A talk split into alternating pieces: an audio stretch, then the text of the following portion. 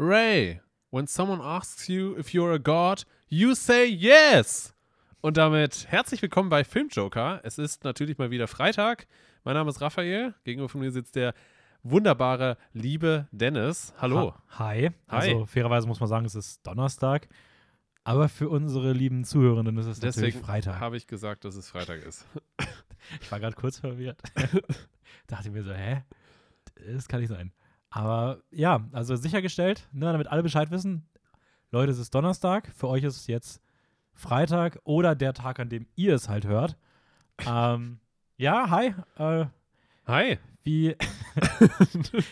ich finde es schön, dass du ein neues Zitat gewählt hast, ähm, nachdem der letzte Woche auch. Äh, ähm, wa- was war's? Ähm, Fear. Ist a Mind. Ja. Nee, vier ist a Mindkiller. Nee, das ist aus. das ist aus Du- Dune. Ähm, ja, aber irgendwie zumindest sowas in der Richtung. Ähm, da es kam uns schon bekannt vor beiden. Ich habe jetzt noch mal nachgeguckt. Und ja, upsi, das hatten wir schon mal. Upsi-dupsi. Das war aus der Jahreseröffnungsfolge. Ist auch witzig, weil es ist auch wirklich mein Zitat gewesen. Also ich habe wirklich zweimal exakt das gleiche Zitat genommen. Ja, nicht exakt. Du hast es beim zweiten Mal noch um eine Zeile ergänzt, Ja, die man nämlich im Film erst hört, aber Ja. noch nicht im Trailer. Also vielleicht korrekt. auch einfach, vielleicht war es auch ein Meta-Kommentar am Anfang auf die Trailerkultur der heutigen Tage. ja, ich wollte halt einfach einen Schritt mehr gehen. Ja, auch alles richtig gemacht. Ähm, ja, wie geht's dir? Wie geht's dir so? Mir geht es eigentlich sehr gut. Ähm, die Tage waren jetzt super voll mit Uni und Podcast und ja, einfach, einfach ein bisschen was zu tun. Ähm, ich freue mich auch schon richtig nach dem Podcast noch zwei Dokus zu schauen für die Uni morgen, obwohl ich dann eigentlich schlafen gehen will. Aber ne, da muss man halt durch. Ne, passiert dann halt einfach. Und äh, um uns herum haben gefühlt alle Corona. Aber das ist gefühlt nichts, also Ja. ist wirklich nichts Neues eigentlich. Ja, absolut nicht. Aber wir Filmjoker bleiben dann natürlich für euch auch am Ball. Und, und ähm, ja, ähm, Wie geht's dir? mir geht es tatsächlich eigentlich auch ganz gut. Ich habe jetzt für die Uni gerade ganz gut vorgearbeitet. Ich will jetzt ein bisschen noch weiter durchziehen, noch ein paar Texte lesen. Habe vorhin einen Text gelesen, der mich richtig fertig gemacht hat. Ähm, aber habe mich aus dieser Stimmung dann wieder mit, mit schönen Anime-Serien rausgezogen. Da ist ja im Sommer was Großes geplant. Und, ähm, aber so an sich geht es mir ganz gut. Was ist denn da Großes geplant, lieber Dennis? Das verrate ich natürlich noch nicht. Was? Aber das kommt natürlich irgendwann noch. Irgendwann ist ja die Disney-Reise vorbei. lass mich raten, das hat was mit Animes zu tun. Das ist wirklich cool. Äh, nee, wieso? nee. Wie kommst du drauf? Hä, was? Ähm, ja, und oh, bevor wir es vergessen, Ja. diesen Podcast ne, könnt ihr natürlich auf Apple Podcast hören, auf Spotify oder wenn ihr ganz wild seid, auch auf Soundcloud. Und, Aber es ist ähm, wirklich nur für die ganz Wilden, ja. weil da treibt sich kaum jemand rum. Ja, und ihr könnt uns natürlich auch gerne bei Instagram folgen. Da machen wir immer so Neuheitenkram. Mhm. Und demnächst auch vielleicht noch mal ein bisschen mehr Sachen. Das kündigen wir irgendwie gefühlt schon seit Monaten an. an. Ja. Aber es kommt wirklich bald. Also, ähm, ja, das einfach nur mal so als charmant platzierte Selbstwerbung, wie man es Das war super charmant. wie, wie man es einfach auch als Profis macht. Ähm, und ja, wir reden heute später dann über die Ghostbusters. Äh, das haben wir uns irgendwie vor drei, vier Wochen irgendwie mal vorgenommen. Also nicht wundern, es kann ja sein, dass irgendwie ein paar, ein paar Mal irgendwelche Geräusche zu hören sind. Das, das hört man nicht. Wir hören das immer nur so ganz leise im Hintergrund. Ähm, mein PC erkennt anscheinend immer wieder, dass mein Handy angeschlossen ist. Ja. Weird. Also falls Geräusche kommen sollten, nicht wundern. Falls nicht, dann habe ich jetzt gerade Bullshit geredet. Das hört man nicht. Okay, ich vertraue dir da. Äh, wir reden über Ghostbusters später. Ähm, über die beiden Kultfilme aus den 80ern, über das Remake von vor sechs Jahren und über den aktuellen Ghostbusters. Vor einem Jahr? Nee, wann, wann ist der Nee, der erschienen? ist Ende letzten Jahre, ja. Ach, echt? Ja, der ist, recht, der ist recht aktuell. Okay. Ähm, genau, das haben wir uns einfach mal so just for fun zum Anlass genommen. Mittlerweile ist ja auch der gute Ivan Reitmann verstorben, der die ersten beiden Filme gemacht hat. Äh, da haben wir vor kurzem darüber berichtet. Hat jetzt nichts damit zu tun, dass wir deswegen jetzt den Podcast machen, aber Rest in Peace auf jeden Fall nochmal an der Stelle. Ähm, bevor aber soweit ist, würde ich sagen, starten wir mal wieder mit den altbekannten, ewig geliebten, Kurz. sehnsüchtig News. erwarteten Kurznews. Ähm, und da habe ich, da habe ich auch direkt, äh, da bleiben wir. Ja, okay, ich mache mal was anderes. Jetzt habe ich gerade irgendwie sonst die Stimme ein bisschen ver, verdorben. Äh, da gibt es ein paar Kleinigkeiten und zwar äh, der gute Michael G- Giacchino? Gia Michael, Gia Michael Giacchino? Man muss einfach nur absichtlich peinlich sein, dann blamiert man sich nicht. Michael Giacchino. Von, von dem redest du. Das ist so ein Komponist, der hat die Musik gemacht zu The Batman, Ratatouille und Oben. Michael Okay. Giacchino, ich weiß nicht, wie man es ausspricht, ich glaube so. Das heißt sehr schöne Musik. Oder Ja. auch gute Filmmusik. Ja, und äh, der macht, ist jetzt bestätigt als Regisseur für das MCU S- Halloween Special Werewolf is In. Also der wird Aber sein als Re- Regisseur. als Regisseur, ja. Total Okay. crazy. Also der hat wohl Okay. schon mal irgendwie einen Kurzfilm gemacht oder so. Aber so für was Größeres ist das sein Debüt. Hm. Und das finde ich irgendwie schon ziemlich das crazy. Ist, das ist ein ziemlicher Step nach oben. Also, nicht. okay, okay das müssen wir ganz kurz relativieren. klar, na klar. Also, Leute, die Musik machen, können einfach gar nichts. Und nur die, die Filme als Regie machen. Ja. Ja. Nee, auf die wird ja am Set auch immer, auch immer runtergetreten. Ja, Ne? ja, klar. Der Natürlich. kleine, der kleine Komponist dahinter, dieser Michael. Ja, komm, spiel ein bisschen die Geige, du kleiner Amateur. Ja, okay, Komponisten sind normalerweise nicht am Set. Ja, okay, fair enough. ja, nein, ich weiß, ich weiß, wie, so- wie du es meinst. Ja. Genauso wie du es gesagt hast. Ähm, außerdem, nächste News: äh, Dune 2 hat den nächsten Cast-Zugang bekommen. Die casten ja gerade schon fröhlich frech drauf los und Mhm. haben sich ja mit Florence Pugh schon, haben wir letzte Woche, glaube ich, darüber berichtet, schon wieder den nächsten Star geholt. Ähm, und jetzt ist der nächste, der, der, der nächste vielversprechende Nachwuchsdarsteller schon Okay. gecastet. Und zwar der gute Austin Butler. Den, hatten, den wird man dieses Jahr noch im Elvis-Film sehen. Und Ah. ich fand den da im Trailer absolut herausragend. Und der ist jetzt auch zu Dune 2 ähm, hinzugestoßen. Und wo wir gerade bei den guten Cast-Neugängen sind, ähm, du freust dich ja bestimmt schon auf den neuen äh, Nolan-Film Oppenheimer, Natürlich. der ja auch schon einen großartigen Cast hat. Ähm, da sind wieder welche dazugekommen. Zum einen äh, Jason Clark und zum anderen ein deutscher Schauspieler. Rat mal, welcher deutsche Schauspieler zum nächsten Nolan-Film dazu, da, da, äh, dazu kommt. Welcher deutsche Schauspieler? Ähm. Boah, weiß ich nicht. Was, was können wir denn jetzt als Serious Guest damit an, anführen? Äh, Till Schweiger? Nein, Matthias Schweighöfer. Oh, war gar nicht so weit weg. nee, Matthias Schweighöfer ist einfach im nächsten Nolan-Film dabei. Das ist nice. Das ist schon crazy irgendwie. Ja. Aber Matthias Schweighöfer, habe ich das Gefühl, hat er jetzt sowieso so ein bisschen den Step in Richtung internationalen Film gemacht. Ja, stimmt schon. Also mit Army of the Dead, Ja. auch wenn der Film sehr schlecht war, er war dann noch der Lichtblick. Aber er wirkte jetzt auch nicht wie jemand, den man in Zukunft für ernstzunehmende Rolle, Rollen irgendwie. Ja, aber ich meine, es ist trotzdem, würde. anscheinend will er jetzt trotzdem mehr den Step Richtung internationalen Film halt machen. ja, wir- also ich muss auch sagen, ich freue ja. freu mich für ihn. Ja. Also Ja. ähm, drückt da die Daumen, dass das, Dass das was wird. dass das was wird. Ja. Vielleicht spielt ja Dieter die Rolle aus er hat so immer durchgehend genau diese Rolle. ja, er ist einfach so, ja, hier ob Ja, mal mit ist der halt- Ato- Atombombe. Ist halt der Safe-Knocker. Ne? Und für die Atombombe brauchen wir noch das aus diesem Safe da. Wen können wir denn da holen? Ja. Ja. Ähm, so, bevor wir zu den Trailern kommen, über die reden wir natürlich heute auch wieder, äh, noch ein kurzer Downer vorweg. Äh, der gute William Hurt ist äh, vor kurzem verstorben. Der war zuletzt im MCU noch als Darsteller aktiv. Da hat er den Thaddeus Ross gespielt. Das war dieser Regierungsdude, der auch in Black Widow nochmal aufgetreten ist, der dieses Sokoya-Abkommen irgendwie damit im Spiel war. Also der war, glaube ich, in vier Filmen dabei. okay. Eine kleine Nebenrolle. War aber ein absoluter Star in den 80ern, hat ähm, seinen Durchbruch mit Body Heat gehabt und hat für der Kuss der Spinnenfrau, wie ich auch finde, natürlich wieder ein großartiger deutscher Mhm. Titel, Natürlich. ähm, hat er den Oscar bekommen in den 80ern, galt damals einer der größten äh, Darsteller. Echt? Hat? Okay. Kenn leider von seinen Filmen noch gar nichts bisher, außer Ja. der Marvel-Filme. Freue mich darauf, das irgendwann mal nachzuholen, aber ja, der ist auf jeden Fall verstorben. Ähm, fand ich dann als Oscar-Darsteller kurz, also als Ja. Oscar-Preisträger kurz vor den Awards dann auch mal erwähnenswert. Sonst hätten wir den nicht erwähnt. Absolut nicht. Wenn du nicht ohne Preis, ohne uns. so, also, nein, aber oh, sorry. ähm, ja, und dann gab es ein paar neue Trailer. Ich glaube, wenn ich mich nicht täusche, vier, genau. über die wir reden wollen. Ähm, mit was magst du anfangen? Ja, ich mache einfach mal so, wie ich es mir aufgeschrieben habe. Fangen wir oben bei den, beim Watcher an. Habe ich mir auch als erstes aufgeschrieben. Oh ja, sehr schön. ähm, ja, um, wie, wie, also, wie, wie fandst du den? Das ist vielleicht mal so die schönste Einstiegsfrage. Ich, ich fand den, den, die Stimmung im Trailer und den Schnitt verdammt cool. Also er hat mir ein Mhm. richtig, richtig cooles so, so Spannungsfeeling irgendwie gegeben, ohne dass man irgendwie versteht oder ahnen kann, was genau passiert. Ja, es scheint ja um irgendwie so eine Frau zu gehen, die irgendwie merkt, dass sie von ihrem Nachbarn nachts gestalkt wird, der irgendwie immer oben am Fenster steht. Ja, klar, also klar, man weiß natürlich schon thematisch grob, worum es geht, ja, aber, nein, aber man nein, kann nein, das halt, war jetzt auch nicht ja, ja. dir gegenüber nach dem Motto so, wenn weil das also einfach so, mal so, was redest du? sondern einfach mal damit die, äh, damit man weiß, über was wir so reden. ja, ja, ja, Ähm, klar, natürlich. Hatte so eine sehr krass paranoid machende Stimmung, finde Ja, ich. ja. Es hat ein Ähm, bisschen was von, ähm, ähm, wie heißt das nochmal? Neighbor in the Window oder sowas? Äh, Rear Window. Rear Window ja, war das, genau. Hof. Genau, genau.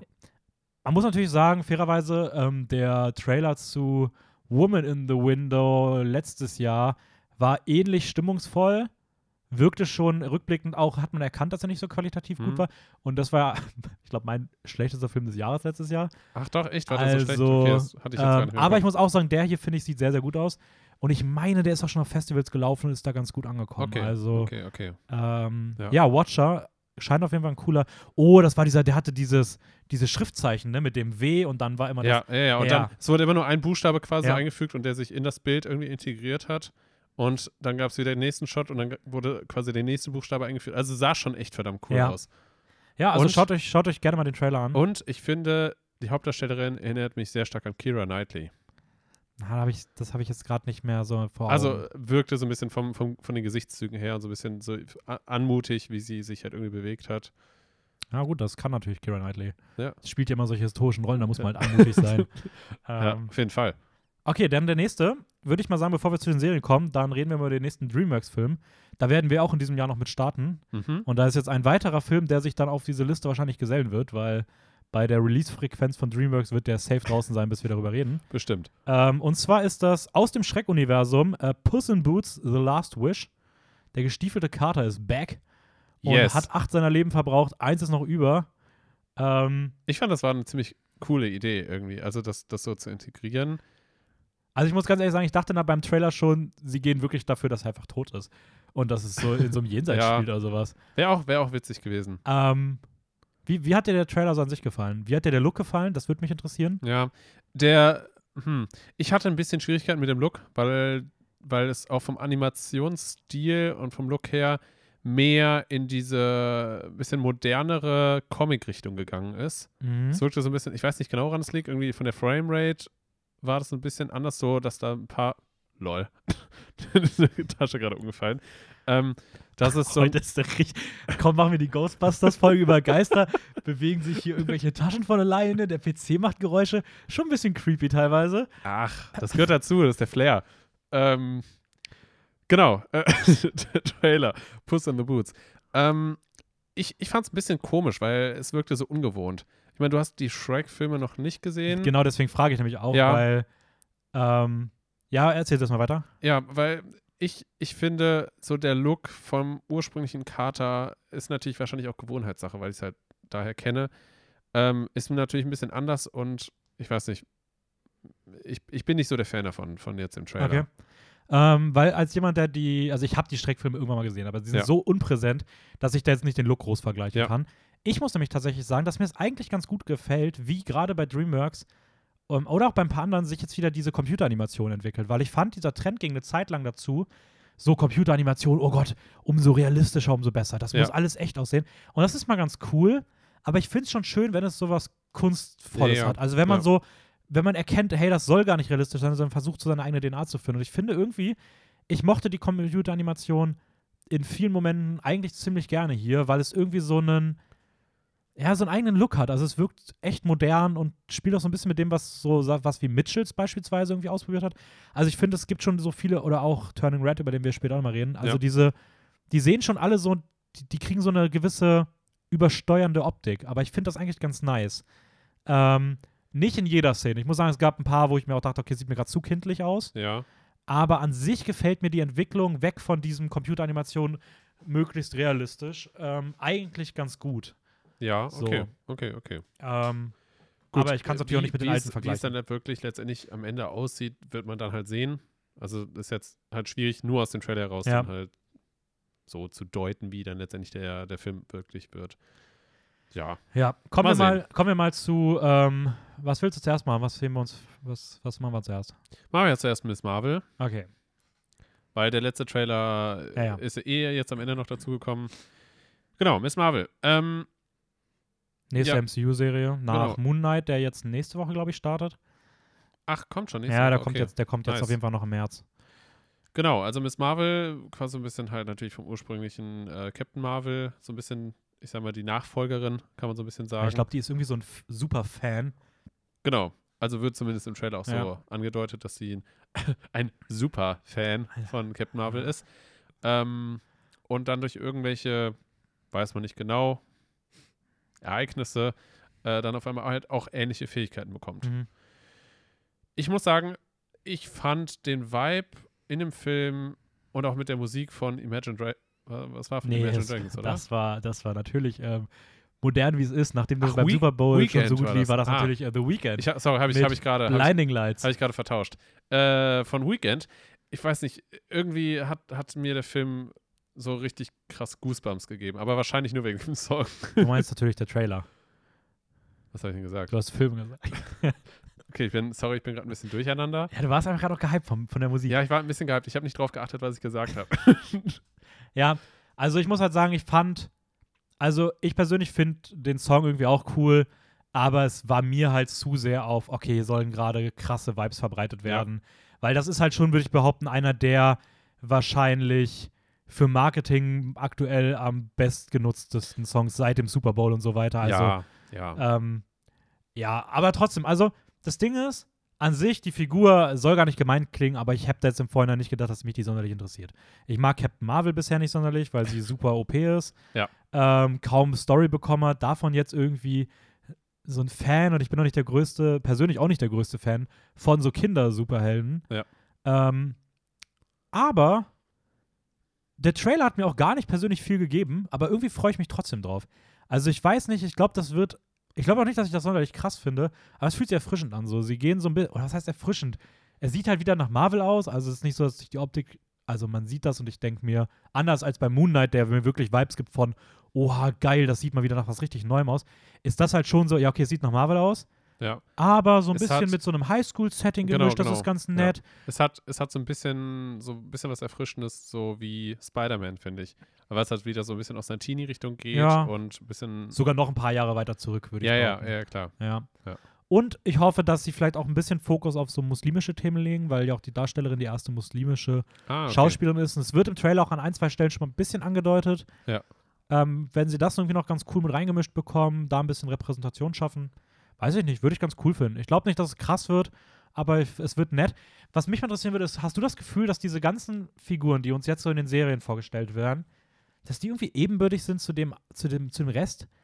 So, weil ich persönlich würde richtig gerne, also ich will das sehen und würde mich aber gerne darauf freuen, irgendwann zu wissen, hey, solche Figuren, die werden mal Seite an Seite mit Doctor Strange, mit Hulk, potenziell Nick Fury in so einem Avengers 5 oder so sein. Also ich will ja solche Figuren auf dieser großen Ebene sehen, Ja. aber irgendwie fühlen sich all diese Leute so zurückgehalten an, so wie, hey, Meinst wir geben euch das für die Serien, damit Ja. ihr bei Disney Plus was habt, aber wir selber nehmen die auch nicht wirklich ernst. Meinst du jetzt so Figuren wie Kate Bishop und ich meine so Figuren wie ähm, kommender Moon Knight jetzt, die neu Okay. aufgesetzte Black Widow, ähm, jetzt Miss Marvel. Ähm, Puh. ja, also ich, ich kann mir vorstellen, dass sie definitiv ganz viele Figuren aufbauen werden und sich dann wahrscheinlich das so zurechtkleistern werden mit den Figuren, die sie da drin haben wollen. ja, Also es ist halt, keine Ahnung, ich würde mich halt freuen, wenn man sich traut, hier auch diese neuen Leute wirklich vernünftig aufzubauen und sie auch für die Filme zu nutzen. hm, Aber irgendwie, ich weiß nicht, der ganze Umgang mit diesen großen Ereignissen aus Loki macht mich halt irgendwie so ein bisschen stutzig, ob sie, ob sie solche Figuren halt wirklich ernst nehmen. Und irgendwie, weiß ich nicht, ich schaue das und ich denke mir halt so, ich sehe halt nicht solche Figuren wirklich ernst nehmend als Hauptakteure irgendwann mal ja.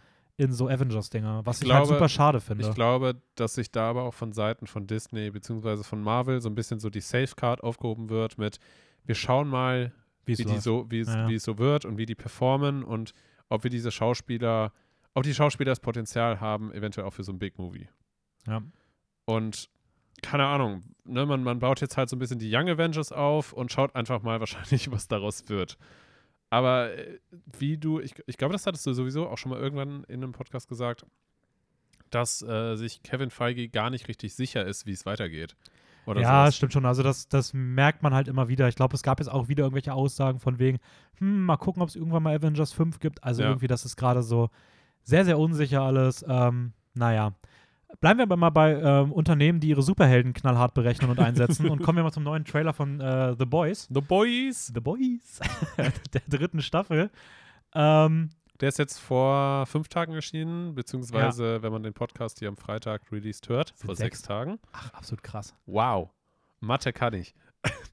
Und der sieht eigentlich sehr vielversprechend aus. Also Ja. die Härte wird beibehalten oder zumindest traut man sich auch weiterhin sehr brutal und Ja, das hätte mich auch gewundert. ja, ja, ja, klar, klar, natürlich. Also wäre jetzt komisch, wenn die jetzt auf einmal von, von so FSK 18 auf äh, Kinderponyhof umschalten. Mhm. Ähm, von daher, das ist auf jeden Fall gut, dass es beibehalten wird. Und es, es gibt auf jeden Fall ein, einige Szenen, so die, die sehr vielversprechend aussehen. Ich muss sagen, ich finde vor allem, dass irgendwie der Schnitt im Trailer wieder mehr zeigt, dass sie sich selbst nicht mehr so ganz ernst nehmen, ohne jetzt ins Alberne zu rutschen, aber Mhm. einfach wieder ein bisschen mehr äh, Humor auch auf das eigene Produkt zu legen irgendwie. Das finde ich ganz cool. Ähm, ich mag den Trailer auch sehr gerne. Ich finde eine Sache ist absolut unnötig, dass sie im Trailer gezeigt wird. Also ich finde, da ist ein richtig Big Relief drin, so den man definitiv nicht sehen sollte schon im Trailer. Das finde ich ein bisschen unnötig. Also weiß ich sogar gar nicht, ob ich direkt empfehlen würde, den Trailer zu gucken. Aber es sieht auf jeden Fall ziemlich geil aus. Also ich muss sagen, ich freue mich drauf. Ich war nach der zweiten Staffel nicht er ernüchtert oder so, aber ich hatte schon das Gefühl, dass so, es so eine gesamte Staffel war, wo irgendwie kein Schritt nach vorne gemacht wurde.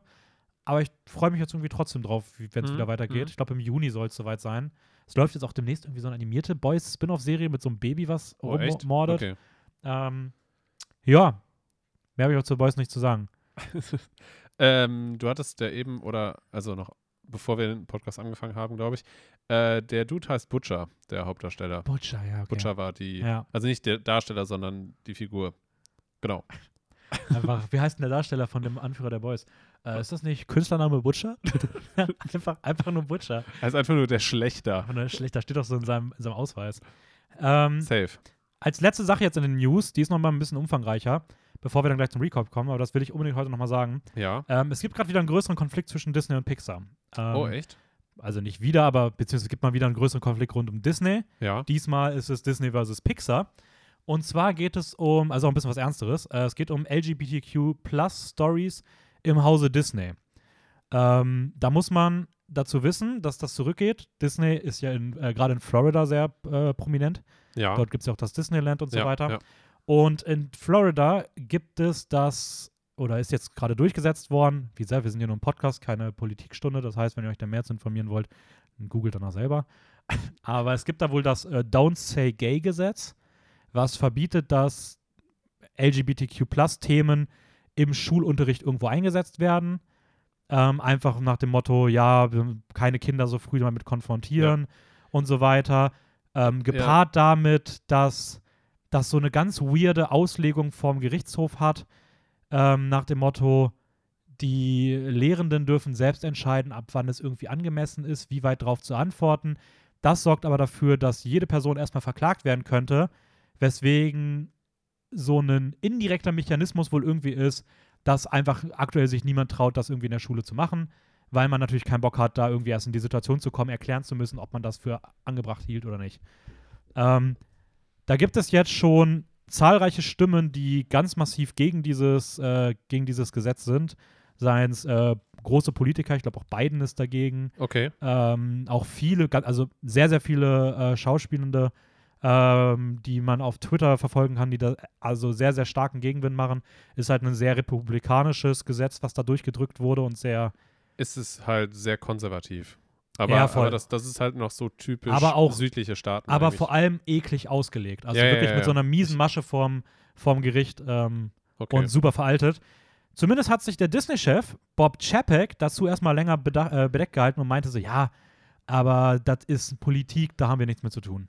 ja. Und äh, das hat einen richtigen Shitstorm losgetreten, weil Hm. natürlich äh, das Internet heutzutage äh, Sachen sehr schnell mitbekommt und meinte, äh, Kollege, diese ganzen Politiker, die werden alle aus eurem Haus äh, mit Spenden versorgt, die für dieses Gesetz sind. Also du bist da schon mit in Kontakt. Ja. Und da hat natürlich der Bob Chap, äh, äh, Chapek sich dann gedacht, ups, da mache ich mir jetzt mal, mal für, für Diversität im Hause Disney stark.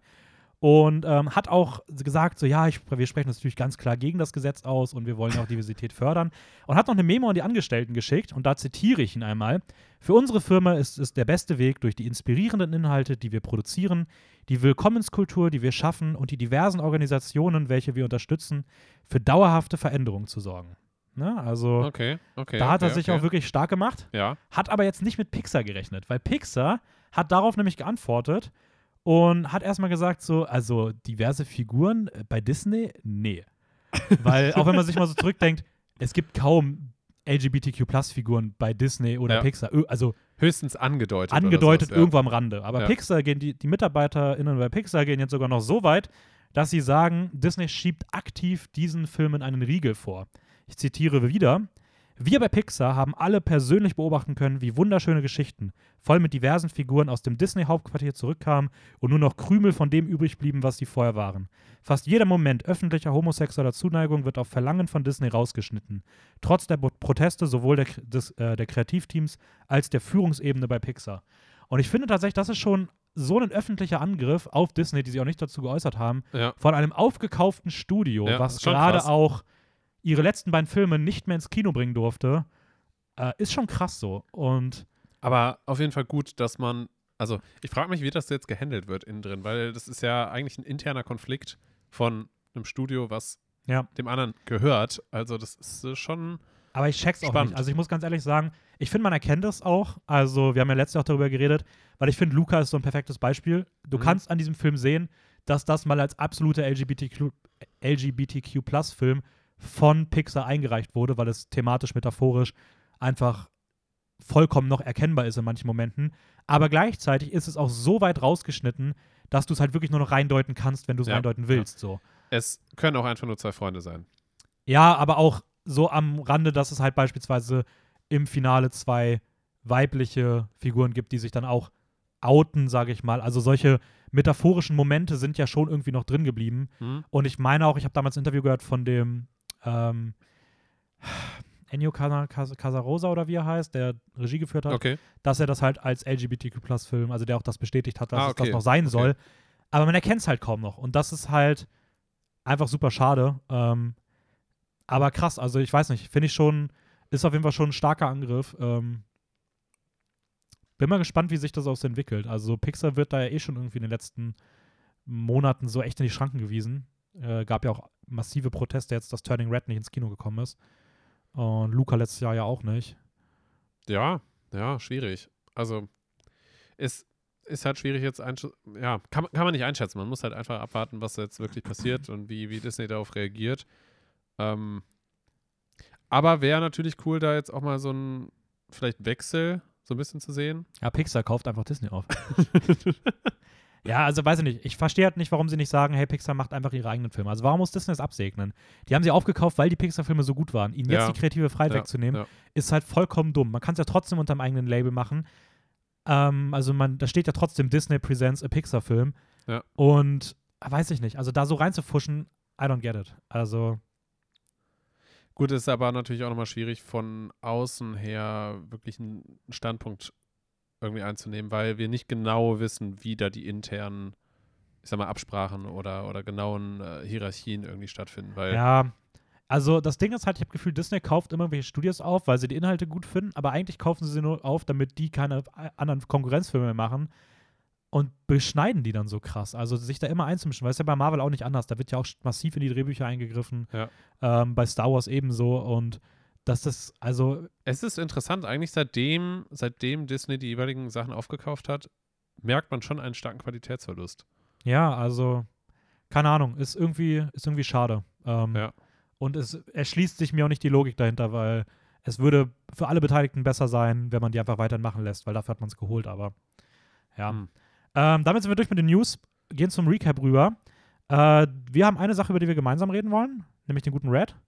Ah, das ist richtig. Und- Aus irgendeinem Grund habe ich den irgendwie bei mir so mit ins Hauptthema aufgenommen, aber logischerweise ähm, ist das nicht Ghostbusters. Und ich würde gerne noch über, über zweieinhalb andere Sachen reden. Du darfst aussuchen, in welcher Reihenfolge. Wollen wir mit Red anfangen ja, erstmal? ja. Starten Fangen wir mal damit. damit an. Okay. Wir haben den neuen Pixar-Film gesehen. Turning, äh, Turning Red ist Ist das der deutsche Titel? Ja, ist der deutsche Titel. Im Original heißt okay, oder? heißt einfach nur Red. Nee, im Original heißt der Turning Red. Und im Deutschen heißt der dann Rot. Ah, okay. Ich war mir nämlich gerade nicht ganz sicher. Ich habe mir nur Turning Red aufgeschrieben. Ja, nee, Ja, das ist der okay. Originaltitel. Ähm, genau, ein, ein neuer Film jetzt auch erschienen auf Disney aus dem Hause Pixar ähm, von Domi Shi. Ja, übrigens, Ja, das ist die erste weibliche Regisseurin in einem ähm, Disney-Pixar-Film animiert. Äh, es gibt noch Jennifer Blablabla, die hat für Frozen Regie geführt, Ja. zusammen mit einem anderen. Aber das ist jetzt das erste Mal, dass eine weibliche Regis- Regisseurin alleine Regie führen durfte. Beim Okay. 25. Pixar-Film und nach 60 Disney-Filmen. Das ist auch schon crazy so. Aber gu- gut für sie. ist gut für sie. Ob das ein guter Film ist, darüber urteilen wir an anderer Stelle. Genau. Ähm, ganz kurz zum Inhalt. Es geht um. Ich habe jetzt ihren Namen nicht aufgeschrieben. ähm, May? May, May, May, May, May. Ich May, glaub, May, May. May, May Ja, sie. Spitznamen May, May, May, aber ich glaube, sie heißt May irgendwas. Okay, genau. Es geht um May May, eine äh, gerade 13-jährig, 13 Jahre, 13-jährig geworden, 13-jährig geworden. äh, 13 Jahre alt gewordene Teenagerin, kann man das so sagen, Mhm. gerade gerade so ins Teenageralter gekommen, ähm, die stark im Konflikt steht mit ihrer Mutter, beziehungsweise mit der Familientradition und ähm, sie fängt auf einmal an, sich in einen roten Panda zu verwandeln, wenn sie starke Emotionen zeigt. Mhm. Kann man natürlich jetzt viel metaphorisch reininterpretieren. Es wurde auch zum Teil so angedeutet, dass sie quasi ähm, ihre Periode bekommt. Also ich würde sagen, das ist auch der Das Haupt. ist auch der ja, Hauptaspekt. ja, das Ding heißt Turning Red und das sind die Frauen. Also, also ich, also das ist schon sehr, sehr, also ich finde, das ist schon sehr, sehr offensichtlich so. Okay, Ich meine, der, der hatte da auch schon irgendwie so einen kleinen, äh, so eine kleine Kontroverse mal ausgelöst, genau aus dem Grund schon okay, online. okay, Ähm, okay. ja. Genau. Und ähm, sie muss jetzt halt irgendwie damit zurechtkommen und erfährt dann auch, dass das anscheinend in der Familie generell so der Fall ist.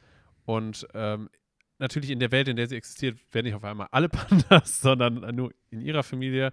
Und ähm, dementsprechend reagiert halt auch die Umwelt darauf. Mhm. Sie hat drei sehr enge Freundinnen und sie ist eigentlich vom Charakter her sehr, ja, eigentlich sehr emotional und aufgeweckt und ähm, ist eigentlich so mit die, die Top-Schülerin und macht immer alles perfekt irgendwie im Leben und ähm, aber eigentlich immer nur auf die Art und Weise, wie sich ihre Mutter das wünscht. Und ähm, dementsprechend will sie jetzt langsam anfangen, auch eigentlich ihren eigenen Kopf so durchzusetzen und da ist halt ein innerer Konflikt, der halt irgendwie entsteht. Mhm. Genau. Und ich weiß nicht, kann man noch viel mehr dazu sagen? Nee, ich finde von der Handlungszusammenfassung ist eigentlich, ist eigentlich gut so. Sie wollen unbedingt auf ein Konzert gehen von Stimmt. so einer Boyband, die eigentlich wie BTS ist, nur mit amerikanischen Songs. Mischung aus BTS und Backstreet Boys, würde ich behaupten. Ja, und vielleicht noch, ähm, Mist, wie heißen die denn, die früher auch so ultra bekannt waren? Jonas Brothers? Nee, äh, mit Harry Styles. Wie heißt denn nochmal die Boyband? Oh Gott, ja, da bin ich absolut raus. Also, also ich, ich, ich habe mich einfach sehr an, ähm, an, die, an BTS erinnert gefühlt. One Direction. Ja, aber da, ich finde, ich weiß, haben die auch so viel mit, so, weil ich finde, es wirkt schon so wie dieses, diese modernen Typen, äh, so auch sehr oft schick gemacht und viel mit Dance-Moves und sowas. Also ich, ich, ich habe mich wie gesagt, mich hat es einfach krass an BTS erinnert Okay. und da es auch ein asiatisch-kultureller Film ist, äh, wär, Ich, Ist ich alles andere für mich nicht so, weil, tolerierbar. weil mich, mich hat das halt auch sehr stark daran erinnert, einfach auch von diesem typischen ja, Boyband und Mädels kreischen und Ja. fahren total auf sie ab so. Und das, äh, es gibt halt sehr viele Parallelen, sag ich mal, zu One Ja. Direction. Aber wurscht. ähm, Wie auch immer. Wie, wie hat dir der Film so gefallen? Puh. äh, ich bin mit sehr gemischten Gefühlen mitten im Film da gesessen und nach dem Film hatte ich auch sehr gemischte Gefühle. Ah, okay. Ähm, Was ist denn, fangen wir mal an, was, ist, was steht denn für dich auf der positiven Seite? ich finde die, die Thematik ähm, schon eigentlich sehr wichtig und, und auch gut, dass, dass es so einen Film in der Richtung gibt. Ähm, Gerade halt im Sinne von, ja, Mutter-Tochter-Konflikt und Tochter will ne, so ein bisschen ihre Mhm. eigene Seite entdecken und ähm, sich halt von ihrer Mutter unabhängig machen. aber es wirkt dann doch sehr austauschbar, alles.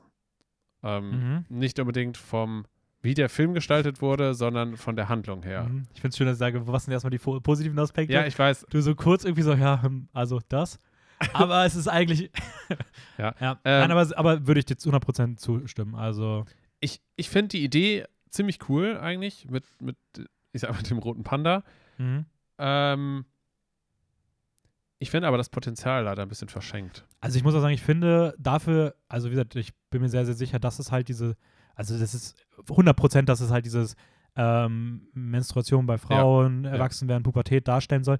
Und ich muss sagen, so richtig viel macht es daraus nicht. Also Nee. so irgendwie, ich habe jetzt nicht das Gefühl, dass der Film mir einen krassen Coming-of-Age-Film irgendwie in der Hinsicht irgendwie liefert.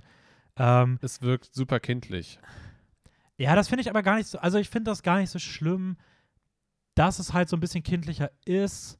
Es ist trotzdem immer noch gut. Also, es ist immer noch ein solid, solider Film. Ich würde ihn schon eher zu den schlechteren Pixar-Filmen zählen. Hm? Ähm, ich mag die Animation eigentlich recht gerne. Ich finde, da sind ein paar Bilder bei, die echt ziemlich geil aussehen. ja. Ähm, immer noch Welten besser als Raya.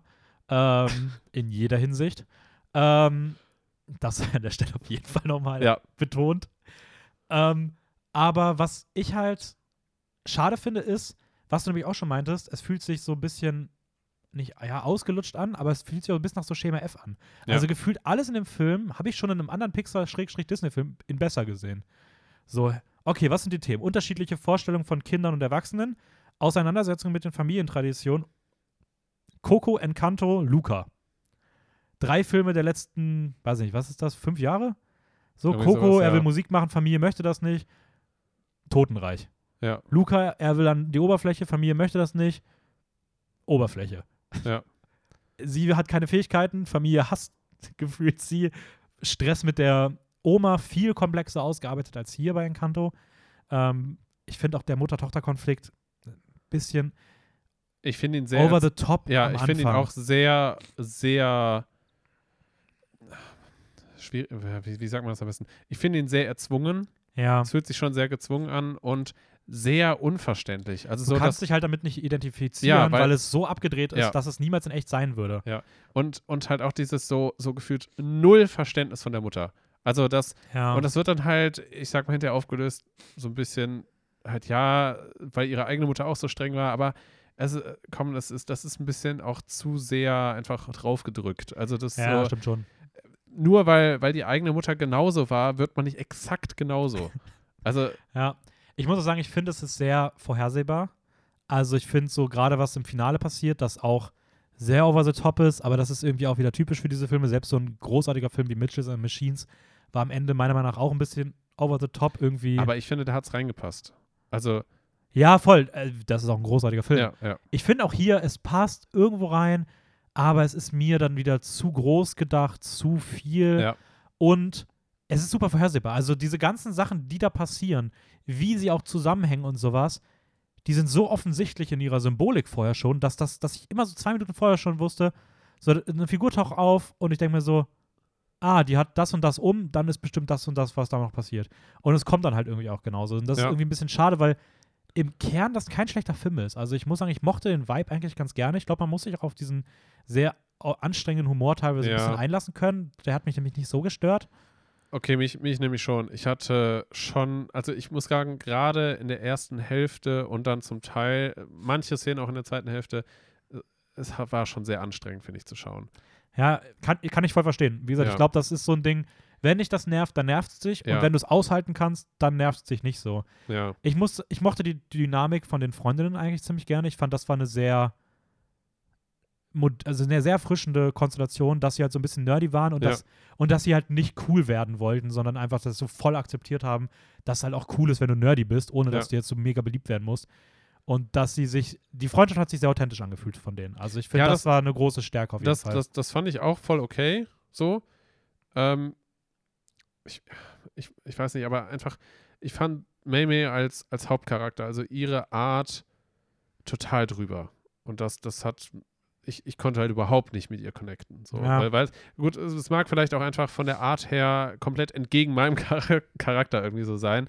Also, dass ich, das heißt jetzt nicht, Nee. dass ich, das heißt jetzt nicht, dass ich, dass ich jede Person sofort nicht mag, die, die einen anderen Charakter hat. Das, das will ich damit überhaupt nicht sagen. Aber Es war einfach Mhm. überhaupt nicht meine Art von Film. Ja, Und das ist, ähm, ich pendel aber auch noch bei mir zwischen drei und, und, dreieinhalb und wenn man, Sternen. wenn dann auf einmal am Ende da ein twerkender Panda seiner Mutter entgegengeht, also ich, ich, ich saß echt hier und ich wusste nicht so, warum baut man das jetzt so richtig weird ein? Also ich, kann, für mich hat das überhaupt nicht reingepasst. Also Ja. ich, ich weiß nicht, was, wa- was man sich dabei gedacht hat.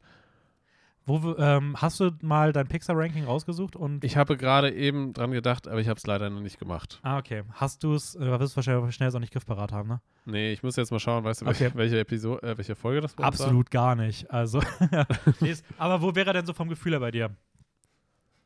Boah, ähm, ich meine, du hast eben Raya erwähnt. Raya ist aber nicht bei Pixar, aber Ah, das Okay. ist, tut mir leid. aber okay, also wäre er für dich vor oder hinter Raya? Das wäre trotzdem interessant. wäre schon vor Raya auf jeden Fall. Also Raya Okay. war für mich schon nochmal Abfall. Abfall. Ja. Ähm, okay, bei mir würde er sich nämlich so irgendwo auf Platz 18 einsortieren. 25 gab's. Ähm, damit wäre er bei mir so zwischen Cars 3 und ähm, ja, das große Krabbeln. Also irgendwo so bei das große Krabbeln. Da würde ich den sehen. Okay. Ähm, ich glaube, wenn du ihn natürlich, so was du behauptest und so wie du ihn fandst, würde Ich ich, bei dir ihn noch- wahrscheinlich noch ein Stückchen weiter hätte, ich hätte ihn da noch drunter gesetzt, Ja. ja. Auch noch wahrscheinlich hinter sowas wie Monster-Universität, Incredibles 2, das sind nämlich zwei Filme, die bei mir dann noch hinter wären. Echt? Okay, nee, ich glaube, boah.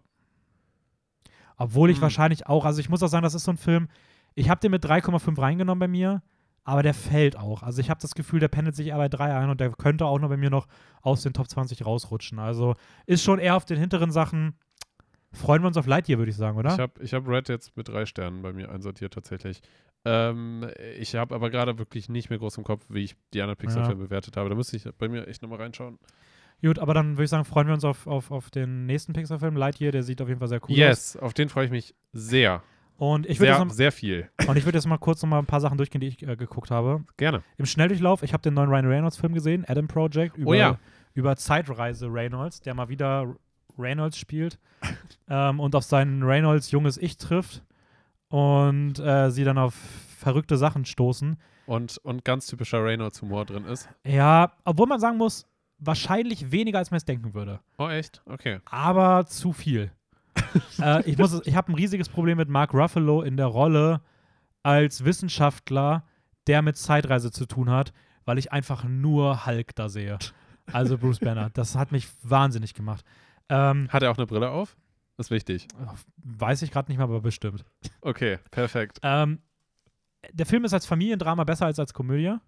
Okay. Äh, ich fand das Finale furchtbar. Ich fand den hinten raus, wurde der für mich immer schlimmer. Der kommt ganz gut an. Das ist vom Mhm. gleichen Regisseur, der auch Free, äh, Free Guy gemacht hat. Sean Levy. Also ich glaube, er kann einen Blick wert sein. Ich persönlich konnte damit irgendwie einfach nichts anfangen. Ähm, außerdem habe ich gesehen äh, Swan Song, wenn ihr sowas wie Ex Machina mögt, so KI-Kram, Oh, okay. Dram, ähm, Nice. Swan Song auf Apple Pl TV Plus, den habe ich schon seit Wochen aufgeschoben. Ich will jetzt auch gar nicht mehr zu sagen, aber ich wollte ihn jetzt mal abhaken. Ähm, Aber ist der zu empfehlen? Oder? ja, ich, ich fand den schon ziemlich Okay. cool. Also, es ist sehr ruhig. Nicht die, also es ist wie Ex Machina ohne die Spannungsmomente. Aber es ist ein cooles Thema mit diesem künstlichen Intelligenz und Klonen und so weiter. Ähm, okay. Wenn man sowas mag, kann das cool sein. Gut, ohne spannende Momente, ja, gut. Ist jetzt natürlich schwierig zu sagen, Ja. wie, wie sich das genau anfühlt. Okay. Ähm, einen anderen Film, den ich jetzt ein bisschen prominenter vorstellen möchte, äh, weil ich den wahnsinnig gut fand, äh, ist von Ninja Tüberg. Aber ein cooler Name. Hm. Äh, der Film Pleasure. Den, der ist, glaube ich, im Januar im Kino gewesen und ist jetzt schon auf Blu-ray draußen. Äh, es geht um die 20-jährige Schwedin Bella Cherry. Mhm. Und Bella Cherry hat den Traum, der nächste große Pornostar zu werden. Also zieht sie kurzerhand nach L.A., steigt dort in die Pornoindustrie ein und muss aber schnell feststellen, dass es alles ja gar nicht so leicht ist und so easy geht, wie sie sich das vorgestellt hat und wird halt immer mehr mit den Lastern konfrontiert, die es so in der Szene gibt. Ähm, es ist meiner Meinung nach auf jeden Fall weitaus mehr so eine Art Figurenprofil von ihr, von Okay. diesem einen Typus an Person, als es jetzt eine Milieustudie ist, wo gesagt wird, hey, wir gucken uns mal die Pornoindustrie an. okay. Ich habe nämlich immer wieder so Kritiken gelesen, ich mache das selten, aber ich würde jetzt mal wirklich explizit Bezug nehmen auf so ein paar Kritiken, wo immer wieder geschrieben wurde, ja, der Film, also irgendwie, der enthüllt ja gar nichts, der, der, der zeigt ja nichts, was man schon weiß. Und ich, hab- ich verstehe halt nicht, wo dieser unfassbare Drang herkommt, bei so einem Film, der mal ein neues Thema beleuchtet, weil es gibt wenig Filme, die wirklich, wenig Filme, die sowas mal zeigen, Mit, ja, dass ja. man dann da so einen dokumentarischen Enthüllungsdrang auf einmal erwartet, nach dem Motto so, ja, jetzt muss aber auch irgendwas zeigen. So, warum? Also nur weil ich gucke ja auch nicht sowas wie Fruit Whale Station, ein Drama, wo es darum geht, dass ein äh, Schwarzer von der Polizei erschossen wurde und erwarte jetzt große Enthüllungen. Nee, ich weiß auch im Vorhinein schon, dass in Amerika Schwarze Ja. auf der Straße von der Polizei erschossen werden. Da muss Ja, mir der Film ja. auch jetzt nichts groß Neues zeigen. Es muss einem aber- nicht nochmal extra auf die Nase gebunden werden. Nee, so aber Sinne, einfach in diese so Figuren zu nehmen und so in so einem Setting zu beobachten und so einen Teil des Lebens zu sehen, das kann doch auch einen Film ausmachen. Also ich verstehe nicht, warum ausgerechnet bei so einem Film auf einmal das so krass erwartet wird. Ähm, ich muss sagen, ich mochte den unwahrscheinlich gerne. Ähm, ist für mich bisher einer der besseren Filme des Jahres. Würde den auch, glaube ich, in den Top 5 sehen. Ähm, gut, ist ja noch nicht so viel draußen.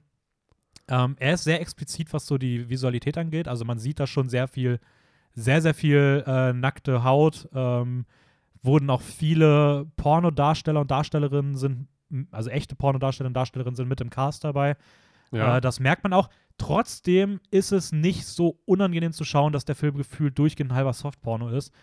Äh, weil irgendwie die Kameraarbeit einfach echt gut ist. Also, ich weiß nicht, ob es daran liegt, dass es eine Kamerafrau ist mit Sophie Winquist, aber auch so viel, also so sexuell, wie die Hauptdarstellerin immer wieder agieren muss und wie nackt sie auch ist, ist es nie irgendwie unangenehm gefilmt oder so.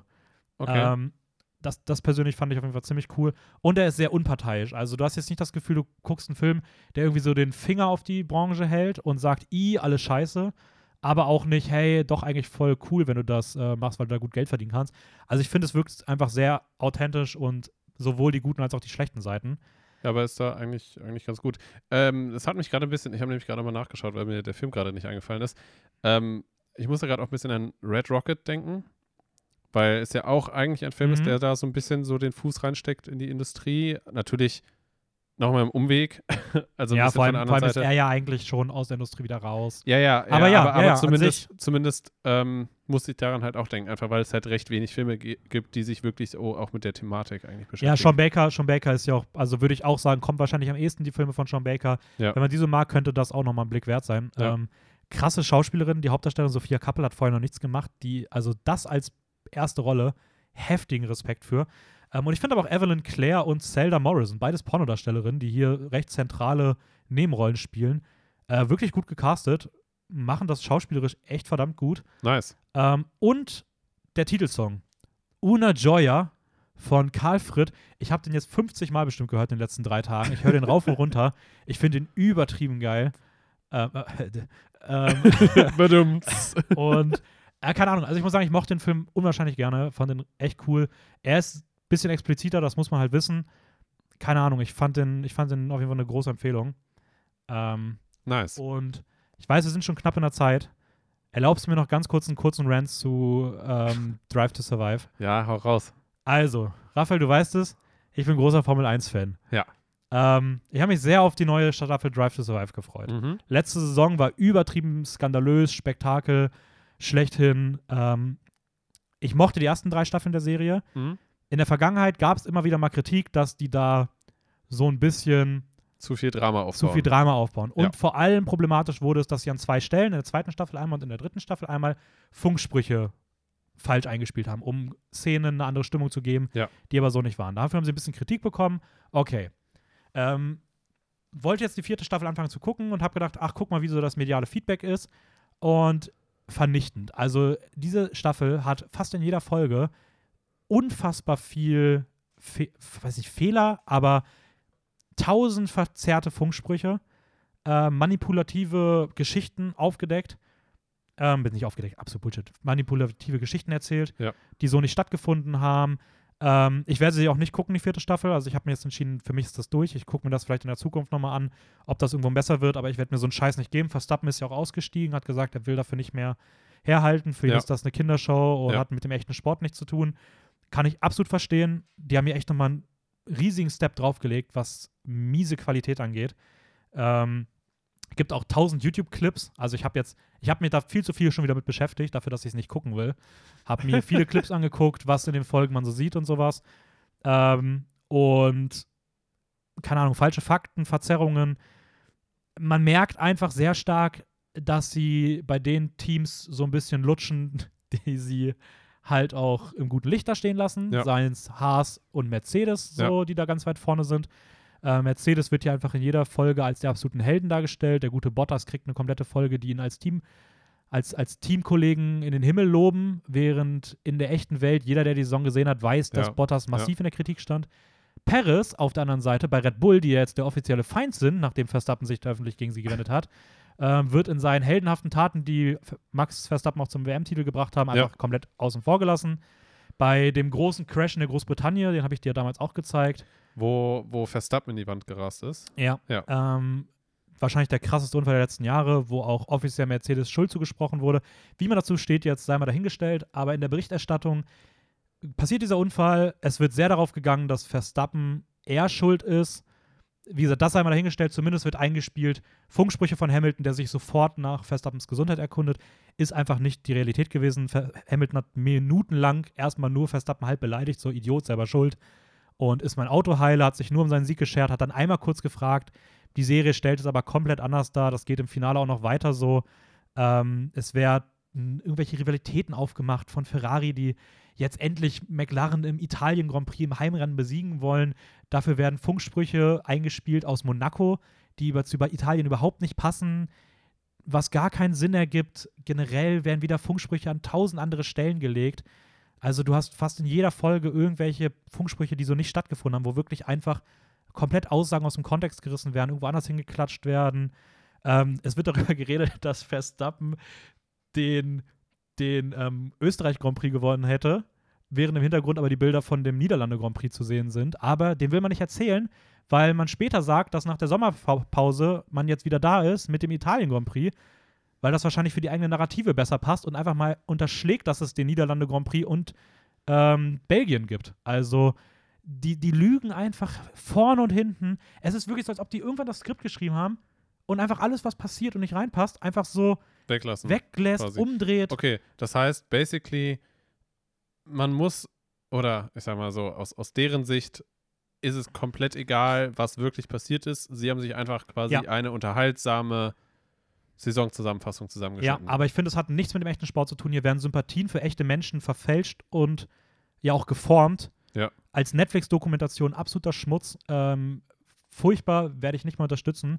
Die beiden schlimmsten Sachen für mich, die eine ist nicht wirklich schlimm, aber ich finde sie lustig. Für die Narrative wird gesagt, dass Verstappen den, das Sprintrennen in Italien gewinnt, weil das halt gerade für die Story Verstappen gegen Hamilton passt. Was nie passiert ist, Verstappen ist Zweiter geworden, Bottas hat gewonnen, aber das passt in die eigene Geschichte anscheinend nicht rein. Warte mal, was? Die haben sogar was falsch, also wirklich Ja, die haben aktiv wirklich- was ja. Falsches gesagt. Ähm, und das zweite, was ich todeswitzig finde, und das finde ich, das ist mein absolutes Highlight, ist, es gibt eine komplette Folge zu Mazepin. Mazepin ist wahrscheinlich der unbeliebteste Fahrer, den es im Fahrerfeld gibt. Paydriver, sein Papa hat ihn ins Formel-1-Cockpit gekauft. Aus Russland. Aus Russ ja, gut, das. Ja, ja, aber. aber reicher Oligarch, ja, halt so ja, weiter. Ja. Mittlerweile auch nicht mehr, fährt nicht mehr wegen dem Russland-Ukraine-Konflikt. Ob das jetzt gerechtfertigt ist oder nicht, sei mal dahingestellt. Aber ähm, zumindest eh schon nicht die beliebteste Person. Hatte dann auch vor der Saison einen riesigen Skandal wegen Frauenfeindlichkeit und so weiter. Auch außerhalb der Formel 1 immer wieder sehr negativ aufgefallen. Ja. Da hat man sich gedacht, diesem Menschen widmet man jetzt einfach mal eine ganze Folge. Weil Haas ist sehr dicht verankert mit Drive to Survive, Unterstützer seit der ersten Minute. Also widmen wir doch mal Mazepin eine ganze Folge und zeigen ihn mal, wie er zu seinem Heimat-Grand Prix-Rennen fährt nach Russland. Und das ist eine ganze Folge. Und da hat man sich wirklich gedacht, das wäre eine gute Idee. Da fängt es nämlich irgendwann an zu regnen.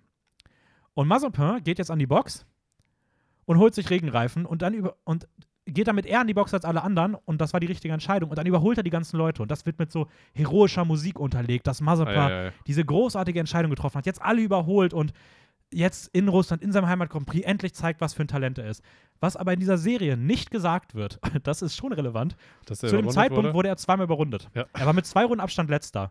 Nur deswegen konnte er so früh in die Box gehen, weil er eh nichts zu verlieren hatte. Ja. Und er überholt die anderen Leute nicht, er überrundet sich nur zurück. Er ist am Ende trotzdem mit über einer Runde Abstand letzter gewesen.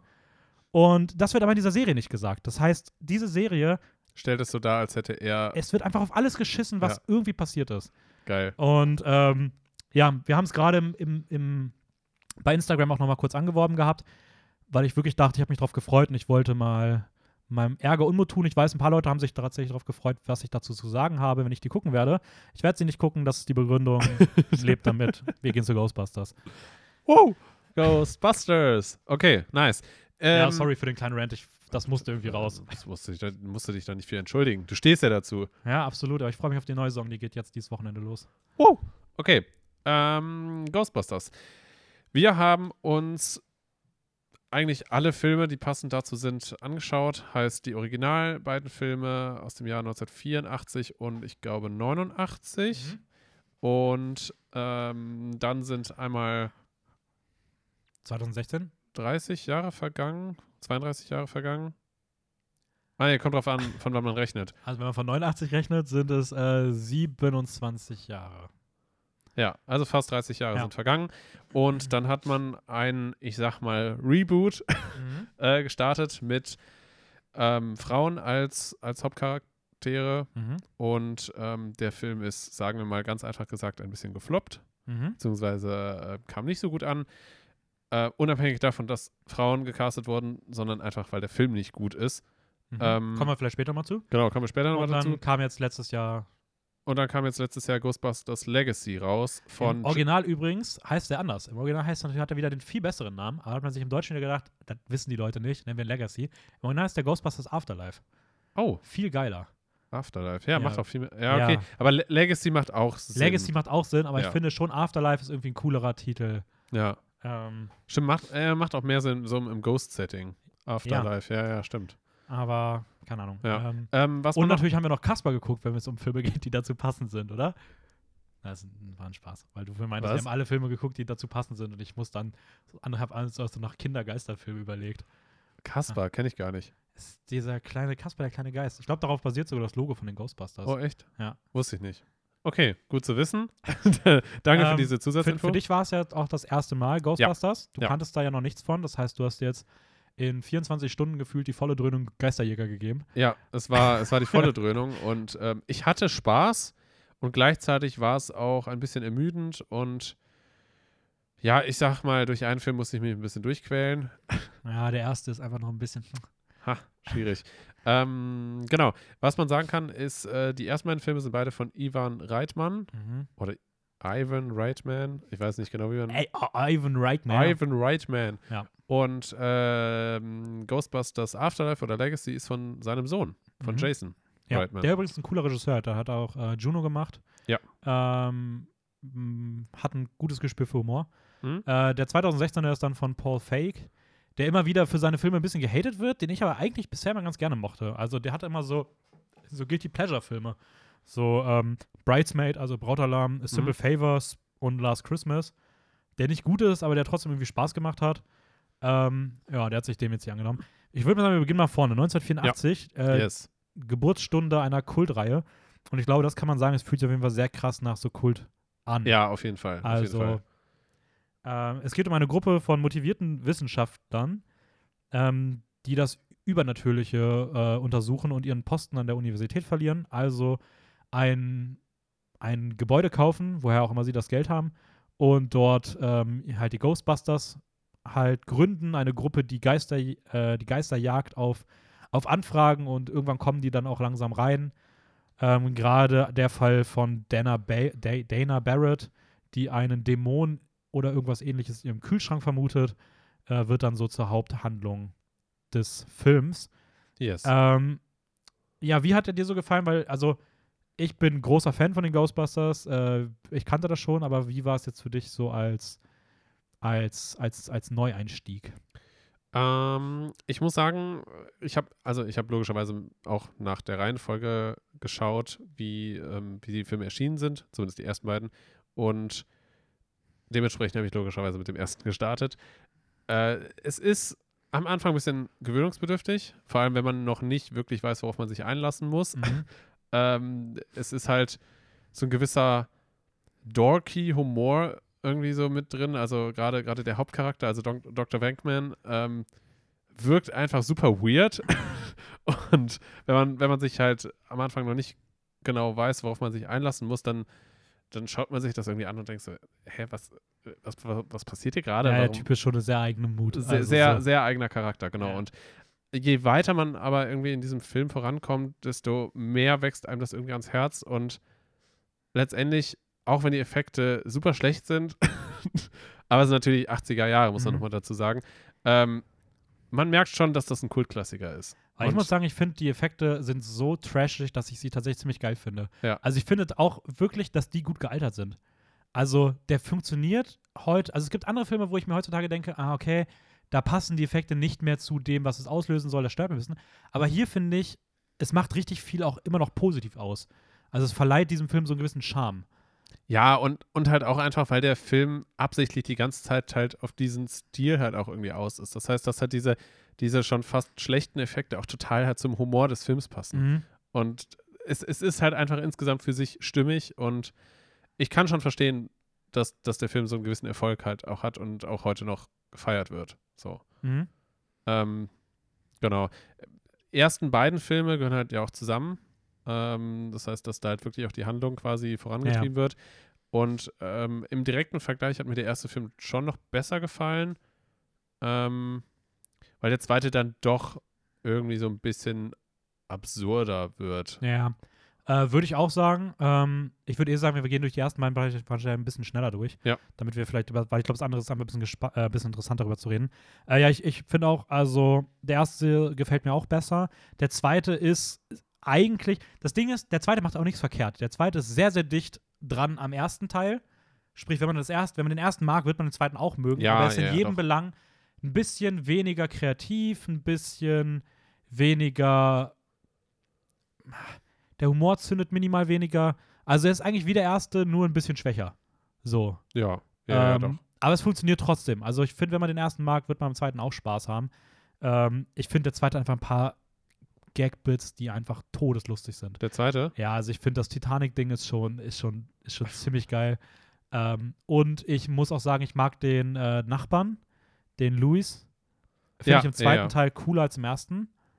Ach, echt? Okay. Ähm, und ich finde irgendwie auch den Villain beim zweiten Mal gucken jetzt besser. Also diesen, diesen, ne, das heißt Villain, aber diesen, diesen, diesen Kunstdude. ja, den finde ich, den fand ich irgendwie, beim ersten Mal dachte ich mir so, hm, aber beim zweiten Mal fand ich den irgendwie schon so, ja, okay, es ist irgendwie schon witzig, für was sie gehen und er spielt das auch gut und äh, ich habe den beim zweiten Mal jetzt besser gefunden, als ich ihn beim, als so wie ich ihn beim ersten Mal geschaut Ja. habe. Also ich glaube, ich hatte beim ersten Mal drei gegeben, das habe ich noch auf dreieinhalb hochgesetzt. Ähm, Es ist, es ist ziemlich witzig, weil ähm, der, äh, der Dude, der halt da den, den Künstler spielt, also Peter McKinnell ähm, heißt der Schauspieler, Mhm. ähm, ich kannte den aus Johnny English, weil er da ja den, ja, weil er da den, den Agenten quasi Kumpel spielt von Mr. Bean, Ja, also stimmt. nee, von Rowan Atkinson. Also Mr. Bean ist ja äh, von ist, Johnny ist, English Von übrigens. Johnny English, genau. ähm, und das ist witzig, weil ich kannte ihn halt davon als eigentlich eher so ein bisschen ernstere Figur, Mm, die aber okay. trotzdem in der, Kom in der Komödie halt irgendwie mitspielt. Und den jetzt halt in so einer ganz anderen Rolle zu sehen, war ein bisschen, bisschen weird. ja. Ähm, ja, stimmt schon. Aber äh, ja, also ich, ich, ich, ich mag den zweiten Teil trotzdem gerne. Ich finde diesen, ich weiß nicht warum, aber ich finde diesen pinken Schleim irgendwie cool. Also, das ist super weird, aber ich weiß, es gibt auch einen Film, der heißt Der Blob. Ich weiß nichts über diesen Film, außer dass es um irgendeinen pinken Schleim gibt. Und alleine deswegen finde ich auch diesen Film schon interessant. Und ich weiß nicht warum, aber ich finde den irgendwie interessant. Ich weiß, die haben auch 400.000 Liter echten pinken Schleim dafür verwendet, den man, 400.000 auch, Liter. den man auch essen konnte. What the fuck? Ähm, und ich weiß nicht, ich finde das irgendwie, also ich finde irgendwie cool. Also, Wie kommt man an so viel Schleim? I don't know. Das ist ja super weird. Ähm, ich habe übrigens noch zwei Fun Facts zum ersten Teil. Äh, der erste Fun Fact ist, der Film zählte damals zu den zehn erfolgreichsten Filmen aller Zeiten. Ähm, Stand 2014. Wow. Ähm, Mit einem Budget Der- von 31 Millionen und einer Einnahmen von 291,6 der Millionen. zweite, oder was? Nee, der erste. der erste. Ähm, also knapp das Zehnfache von dem, was er gekostet hat, rausgeholt. Zweiter Fun Fact: Es gab mal eine Studie, auch ein bisschen älter, ich weiß eigentlich nicht genau von wann, Mhm. das stand da jetzt leider nicht, ähm, dass das Ghostbusters-Logo zu dem, äh, damals das zweitbekannteste äh, Logo der Welt war, nach dem Coca-Cola-Logo. Finde ich auch schon irgendwie crazy. Crazy, so. okay, es wird krass, wahrscheinlich ja. heutzutage nicht mehr so sein, einfach durch Ja. solche Sachen Durch wie Durch. Facebook, ja, ja, ja, äh. Instagram, Apple und Handyspiele, die Logos abfragen nach ja, Quizzen. Ja, ja. Ähm, aber fand ich trotzdem ganz, ja, ganz interessant. Ja. Aber ich, ich hätte das Logo halt auch wiedererkannt, ohne dass ich die Filme gesehen habe. So. Ja, also Und man kennt halt die Titelmusik, so die Melodie, Ja, die ist halt einfach geil. super einprägsam. So. ja, von, von Elmer Bernstein übrigens, der auch ähm, die Musik für Blues Brothers gemacht hat. Weil ich finde, die Oh. beiden Filme haben schon einen sehr ähnlichen Vibe. ja, ja, ja, schon. Also ich glaube, Blues Brothers müsste auch aus den 80ern sein, 82 glaube ich. Und man merkt diesen 80er-Vibe, dieses dorky, drüber, Humor, Ja. aber Bluesbusters ist nochmal ein ganz anderes Level. ähm, wollen wir mal zu den, zu den äh, Remakes gehen, würde ich mal sagen. Ähm, und starten mal mit dem 2016er Okay, Version. Die gleiche Handlung kann man eigentlich sagen, nur diesmal sind es äh, Wissenschaftlerinnen. Ja, Drei Stück, drei, drei weiße Wissenschaftlerinnen, die ihren Job verlieren, die Ghostbusters gründen und die schwarze U-Bahn-Arbeiterin noch mit aufnehmen. Ähm, ich sage das so, weil es gab damals auch eine Kontroverse, die genau das massiv kritisiert hat, mhm. dass es halt so sie- super krass diesen elitären Unterschied betont. Ja. Das hat im ursprünglichen Ghostbusters auch schon stattgefunden, aber das war halt 30 Jahre vorher. ja, Und mittlerweile, 2016, sollte man das vielleicht nicht nochmal wiederholen. reproduzieren. Gerade wenn man eh schon sich auf die Fahne schreibt, Stereotype aufzubrechen und Ja. die Geschlechterrollen umzudrehen. Bisschen unnötig, aber das ist definitiv nichts, was den Film besser oder schlechter macht, weil die Qualität kommt an anderen Stellen schon nicht rüber. Ja, Ähm, ja, wie, wie, also du hast schon gesagt, du musst dich durch einen durchkämpfen. Ich denke mal, das war der. ja, also durch, durchkämpfen war jetzt ein bisschen übertrieben gesagt, weil ich sag mal so, wenn man sich den Film anschaut, ich glaube, es ist mehr ein, ein, ein Kopfschütteln und den Film weiterschauen, als ihn zu ertragen. Mhm. So, Würde weil ich auch sagen. der Film ist jetzt, er ist qualitativ nicht gut, aber er unterhält trotzdem, würde ich sagen. So. Mhm. Wobei ich auch ganz ehrlich sagen muss, es gab so viele Momente, die einfach nur cringe waren und ich fand einfach den Humor teilweise so drüber, dass ich, ich, ich fand ihn einfach nicht mehr witzig teilweise. Hat, okay, meine Frage: Gab es für dich nämlich eine Szene, die dir hängen geblieben ist, die du lustig fandst, wo du lachen musstest? Weil ich habe zwei Stück, die in Frage kommen würden. Alles andere hat bei mir nicht funktioniert. Also gab es wirklich so Rückmeldungen, wo du sagst, das war ein guter Gag. Da hast, hast du bei diesem Film gelacht. Tatsächlich gar nicht so wirklich. Ist irgendwie komisch. Also zumindest, zumindest jetzt nicht, dass ich das so aktiv noch in Erinnerung habe. Okay. Tatsächlich. Wieso, welche, welche Szenen fallen dir jetzt ein? Also ich muss sagen, zum einen, ich fand, es gab ein, zwei ganz geile Gags von äh, Chris Hemsworth. Hm? mit dem Kaffee. Ähm, ist da Zucker drin und der probiert ihn einfach und spuckt wieder rein und sagt, ich mag Ja, keinen okay. Kaffee, ja. Okay. Den fand ich tatsächlich ziemlich lustig. Ähm, und ich finde die Szene, und das ist auch die, von der ich dir, glaube ich, schon mal grob erzählt hatte, nee, gar nicht, aber ich meinte, es gibt diese eine ikonische Szene, wegen der der Film komplett abgekultet wird. okay. Und die finde ich tatsächlich irgendwie auch schon so mit die coolste Szene, weil sie so ein bisschen iconic wirkt, ist, wenn die äh, Holzman, die einzige ansatzweise okaye Figur in diesem Film, Wo sie die Waffe ableckt. wo sie die Waffe ablegt. Das ist schon, gerade mit Blick auf diese männlichen Ghostbusters, die dann auch mit ihren Big Guns und so, ich weiß, es ist schon so, das ist so der bisschen so ein Empowerment-Move irgendwie auch, so diese Waffe lecken und keine Ahnung, ich finde eh die Figur ist irgendwie, als, also ist die einzige Figur, wo ich verstehe, was sie, mit, was sie mit erreichen wollten und die irgendwie auch funktioniert. Oder die irgendwie auch hängen bleibt, dass sie irgendeine Charaktereigenschaft hat. Ja. Ja, die anderen sind halt einfach irgendwie unangenehm, so ein bisschen. Und ich habe das Gefühl, jeder zweite Witz ist irgendwie sexuell aufgeladen und das muss es einfach nicht sein. Ja, vor allem Also es das, ist das Problem ist für mich, dass die Witze so sich so ziehen. Also Ja. so, es, es passiert irgendwas, was witzig sein könnte, aber wird es so zehnmal wiederholt. Ja. Und ich weiß nicht, bei mir hat das nicht funktioniert. Es liegt auch nicht daran, dass das weibliche Darstellerinnen sind. Weil das auch eine weibliche Darstellerin bei den Ghostbusters eine Hauptrolle spielen kann und das ohne Qualitätseinbußen funktioniert, sieht man meiner Meinung nach bei dem Film, den wir gleich, über den wir gleich noch reden. Ähm, aber ich, es muss ja trotzdem ein guter Film sein. Und da reicht es halt nicht, gefühlt keine Eigenleistung zu bringen, was eine interessante Handlung angeht, weil ich muss ganz ehrlich sagen, ich habe den vor drei Tagen geguckt.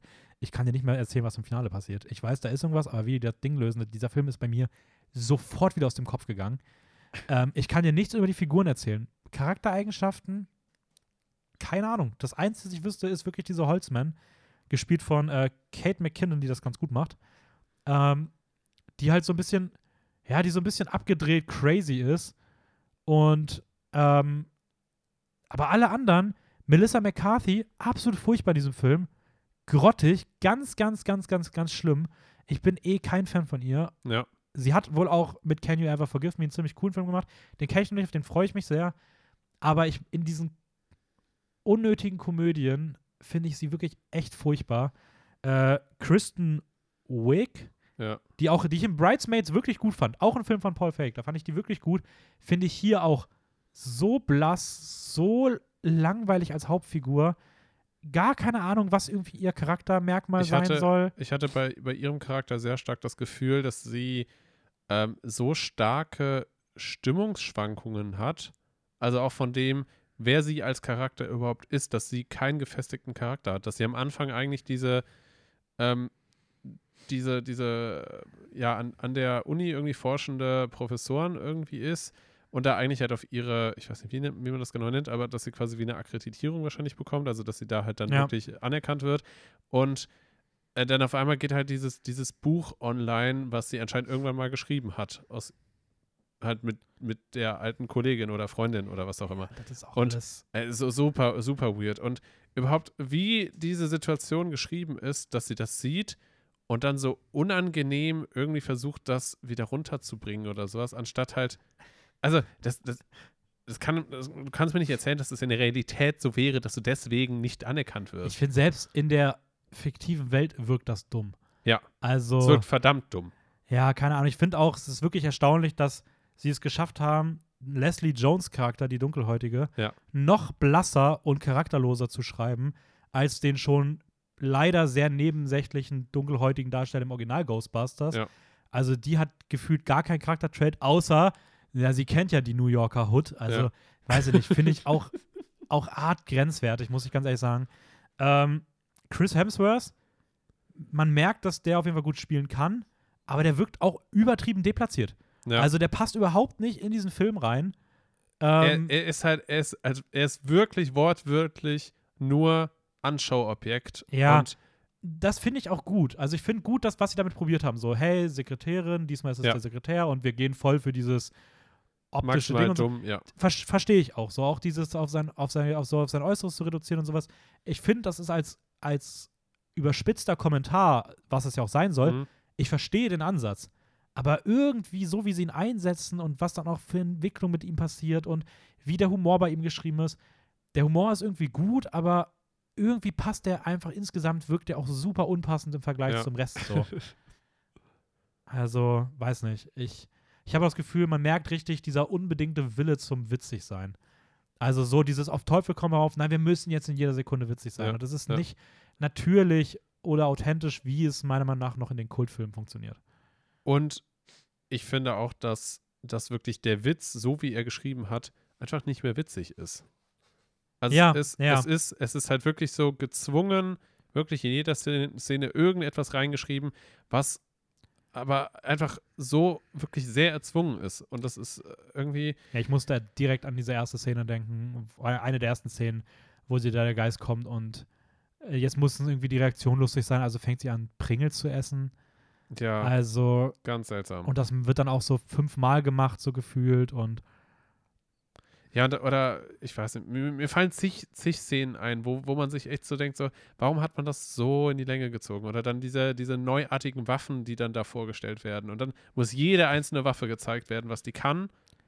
Ja, Und- das ist auch eine ganz unangenehme Physical Comedy so. Oh, guck mal, Melissa McCarthy, wie witzig es ist, wenn sie an so einem Ding hin und her fliegt und es aussieht wie Bullenreiten. ja. Okay. Cool. Ja, halt, halt auch, dass, dass aus dem Nichts halt einfach so komplett neue Sachen da eingeführt werden, die eigentlich keinen Sinn machen, die noch nie irgendwie so ja ich waren. finde auch, dass im Finale wirkt das alles viel zu OP. So. Das ist auf einmal so ein Action-Ding. Ja. Ich finde auch, der Film sieht schlechter aus als, in, als die Originale. Also ich finde, die Optik hier ist furchtbar. Das ist einfach nur ein CGI-Massaker, das auch nicht gut aussieht. Es gibt diesen ganz, ganz schlimmen Shot, wirklich wie aus so einem Klischeefilm, wo dieser Marshmallow-Man auf sie drauf fällt und sie dann da so mit verzerrten Gesichtern auf so einer, so einer Art Glasscheibe, wo ich auch denke, hey, die liegen auf dem Asphalt. Diese Kameraeinstellung ist super dämlich, das ergibt gar keinen Sinn. Dieser Humor von verzerrten Gesichtern, die auf irgendwas gepresst werden, das ist auch nicht lustig. Also, ja, keine Ahnung. Ähm, trotzdem irgendwie trashig, so trashig, dass man ihn gucken kann. Also Ja. ich würde mir den tausendmal eher nochmal angucken, als sowas Furchtbares wie den neuen Kingsman oder äh, Texas Chainsaw Massacre. Ähm, Hm. also, Ich, ich muss, ich muss gerade drüber nachdenken, wie, wie ich Kingsman fand. Und oh, schwierig. Ich weiß gerade gar nicht, welchen davon ich eher nochmal schauen würde. also ich finde, der ist so dumm, dass ich mich rüber lustig machen kann Ja. und dass die Zeit ganz okay gut vergeht, während Kingsman so langweilig ist, dass sie einfach Ja, zieht. doch, doch, stimmt. Kingsman war schon sehr anstrengend. Du Äh, wolltest den abbrechen. ja, ja, ja, doch, stimmt, das stimmt. Ja. Ähm, aber, dass Remakes auch anders gehen. Ähm, hat dann Ghostbusters Afterlife meiner Meinung nach gezeigt. Jason Reitman tritt das Erbe seines Vaters an. Ähm, und es geht diesmal um eine alleinerziehende Mutter, die mit ihren beiden Kindern, Trevor und Phoebe, auf die Farm ihres verstorbenen Vaters zieht, der die Familie allerdings schon lange verlassen hat, weswegen es auch keinen Kontakt mehr gab. Schnell merken jetzt die Kinder, dass es aber eine familiäre Verbindung zu den ursprünglichen Ghostbustern gab. Ähm, Yes. Und sie sich jetzt mit dem Erbe ihres Großvaters auseinandersetzen müssen und mit Erdbeben, die auf mysteriöse Art und Weise die kleine Stadt äh, immer wieder Heimsuchen. heimsuchen. Yes. Ähm, also ich sag, wie es ist. Für mich ist es wieder mal ein Beispiel für nahezu perfektes Blockbuster-Kino. Ich kritisiere oft Blockbuster-Kino, mhm. dass es uninspiriert sei, dass immer das Gleiche sei, ähm, dass es keine ehrlichen Emotionen mehr erzeugen kann und so weiter. Und das ist für mich wieder mal so ein Beispiel, dass Blockbuster-Kino auch wunderbar funktionieren kann. Ähm, ja, wie, wie, wie, wie hast du den, den Film so empfunden und wahrgenommen? Ich fand, der Film hat sehr viel Spaß gemacht. Mhm. Ähm, ich fand ihn von der Stimmung her ziemlich cool, war auch spannend inszeniert, gerade so, so der Beginn. Klar, wenn man sich halt, wenn man halt weiß, okay, es geht, ne, geht um Ghost, also Ghostbusters logischerweise vom Namen her, es geht um Geister, das heißt auch so ein bisschen so Unheimliche. Ähm, und so die Inszenierung vom, vom bisschen Unheimlichen, dass es so, so leichte Horror-Vibes Mhm. bekommt, das, das ist schon sehr gut umgesetzt, finde ich, bei dem Film. Ähm, Gerade so auch dieses so Abenteuer-Feeling, was man so aus Sicht eigentlich der Kinder irgendwie dann erlebt. Ähm, Gerade weil auch die Mutter relativ schnell eher irgendwo im Hintergrund verschwindet. Das heißt, es wird schon auch ein Mhm. Fokus auf die Kinder gelegt. Ganz kurz dazu mal. Ja. Wie erfrischend ist es bitte? Du hast so einen Film und der traut sich wirklich, der geht fast, ich glaube, der geht zwei Stunden ungefähr. Mhm. Und du hast ja wirklich die ersten Stunde 15 fast keine Action. Ja. Also der, der nimmt sich so viel Zeit, diese Figuren vorzustellen und auch so kleine Momente zu zeigen. Also Ahnung, ich habe das überhaupt nicht erwartet. Ich war da so fasziniert von, wie der, weil genau dieses Abenteuerfeeling, dieses, wenn sie da irgendwo das einfach nur sich angucken fahren und ich finde, der war auch schön gefilmt, tolle Mhm. Kameraeinstellungen, schöne Farbgestaltung, aber vor allem dieses Zeitnehmen für Figuren und dieses, diesen Entdeckerdrang und dieser Fokus auf zwischenmenschlichen Stories. Ja. Keine ja. Ahnung, fand ich total toll. To Ich- total toll. Total toll. ähm, ich muss auch sagen, tatsächlich, dass ich die, ich sag mal, Jugenddarsteller ziemlich cool fand. Also gut, den, den einen kannte man eh schon, auch aus Ja, Stranger Finn, Finn Things. Wolfhard aus äh, Stranger Things und dem Genau. It-Film. Genau. Und auch ganz witzig, weil es da eigentlich eine Referenz gibt, weil er ja in Stranger Things sowieso auch schon mal als Ghostbuster verkleidet war Ja. und jetzt hier auch die Rolle ähm, bekommen hat. Ähm, und die Darstellerin, die Phoebe spielt, äh, McKenna Grace. genau, McKenna Grace, ähm, die fand ich großartig in dem Film. Also Ja. die, die war echt verdammt cool. Äh, Und da, und da muss ich wieder diesen Film loben.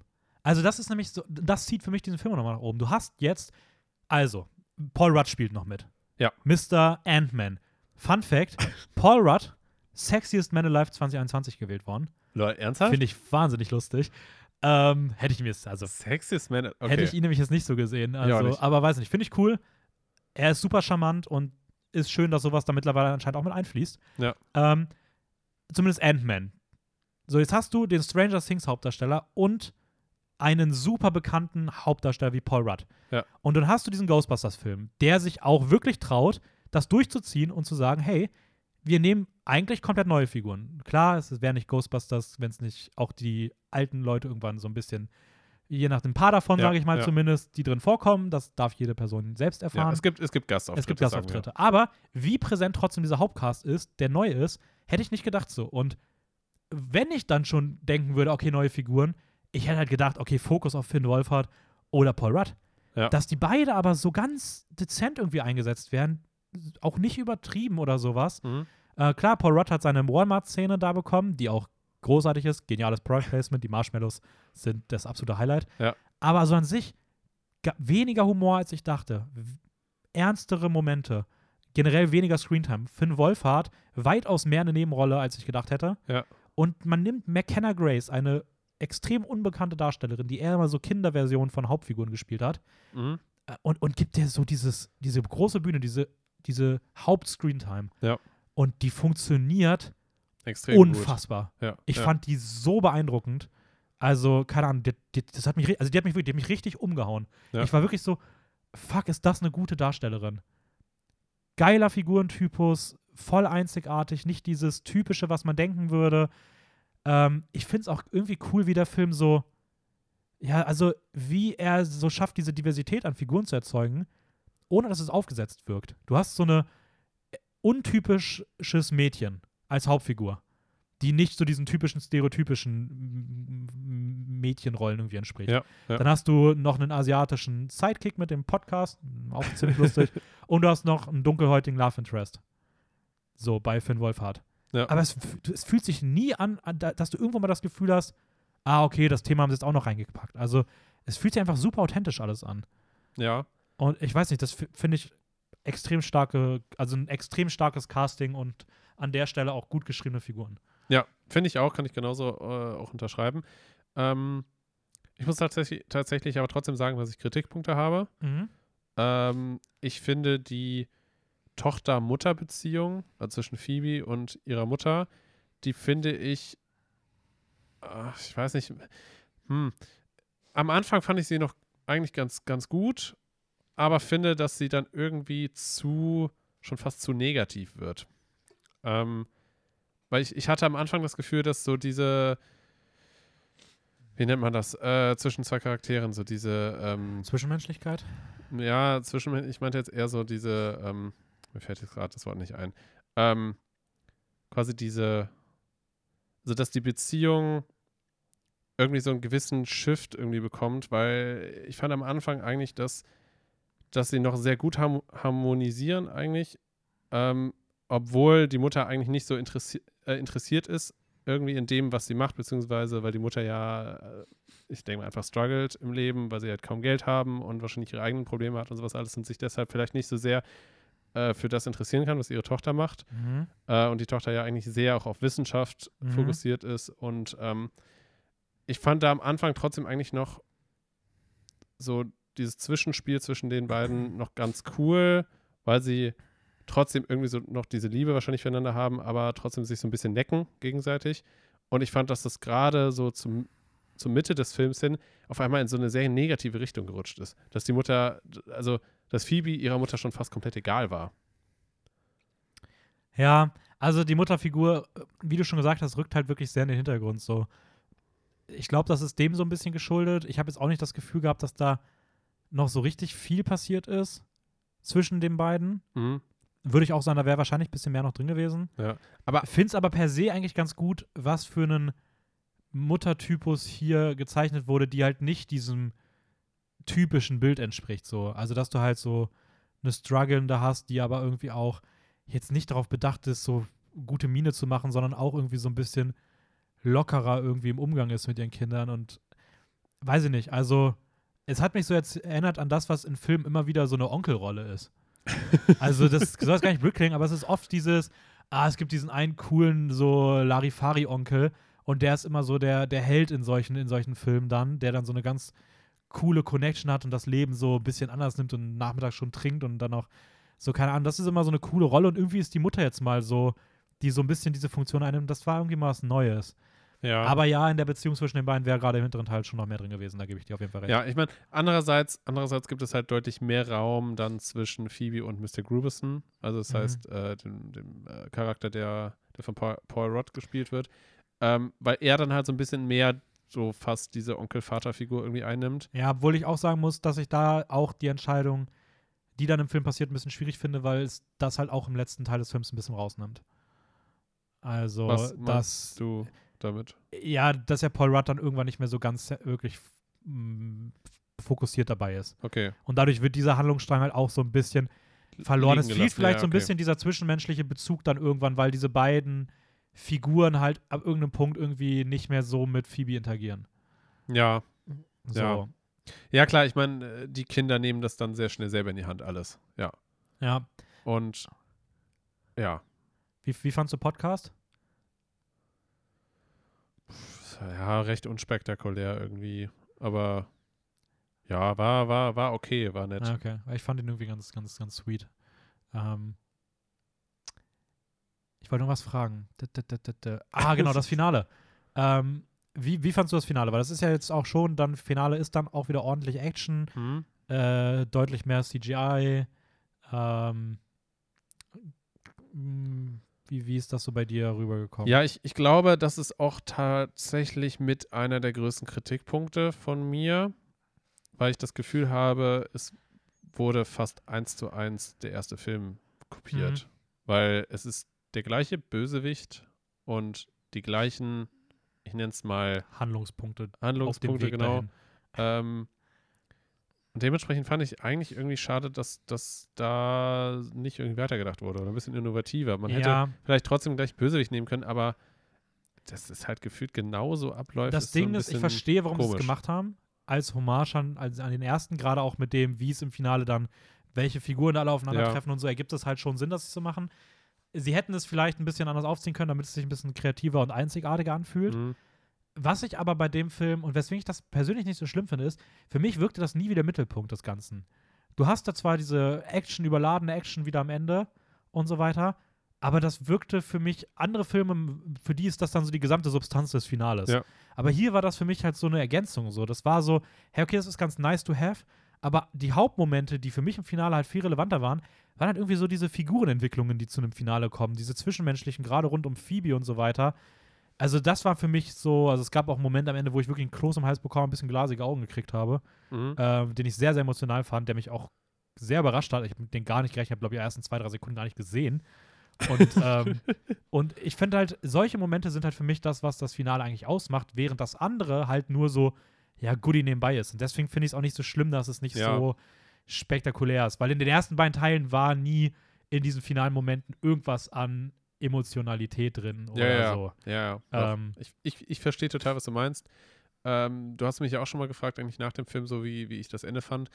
Ähm, ja, ich glaube, es liegt halt auch viel daran, dass ich die Filme halt noch nicht kannte vorher dass, und ich sie halt alle in einem Rutsch mehr oder weniger durchgeschaut habe und deswegen halt sehr viel von so ein bisschen dem Nostalgiefaktor bei mir halt einfach nicht vorhanden war. ja, okay, fair enough. Ähm, das heißt halt für mich steht das halt einfach so, wie es dann gemacht wurde und ja, es ist auf jeden Fall ein deutlich besserer Film als, als der andere.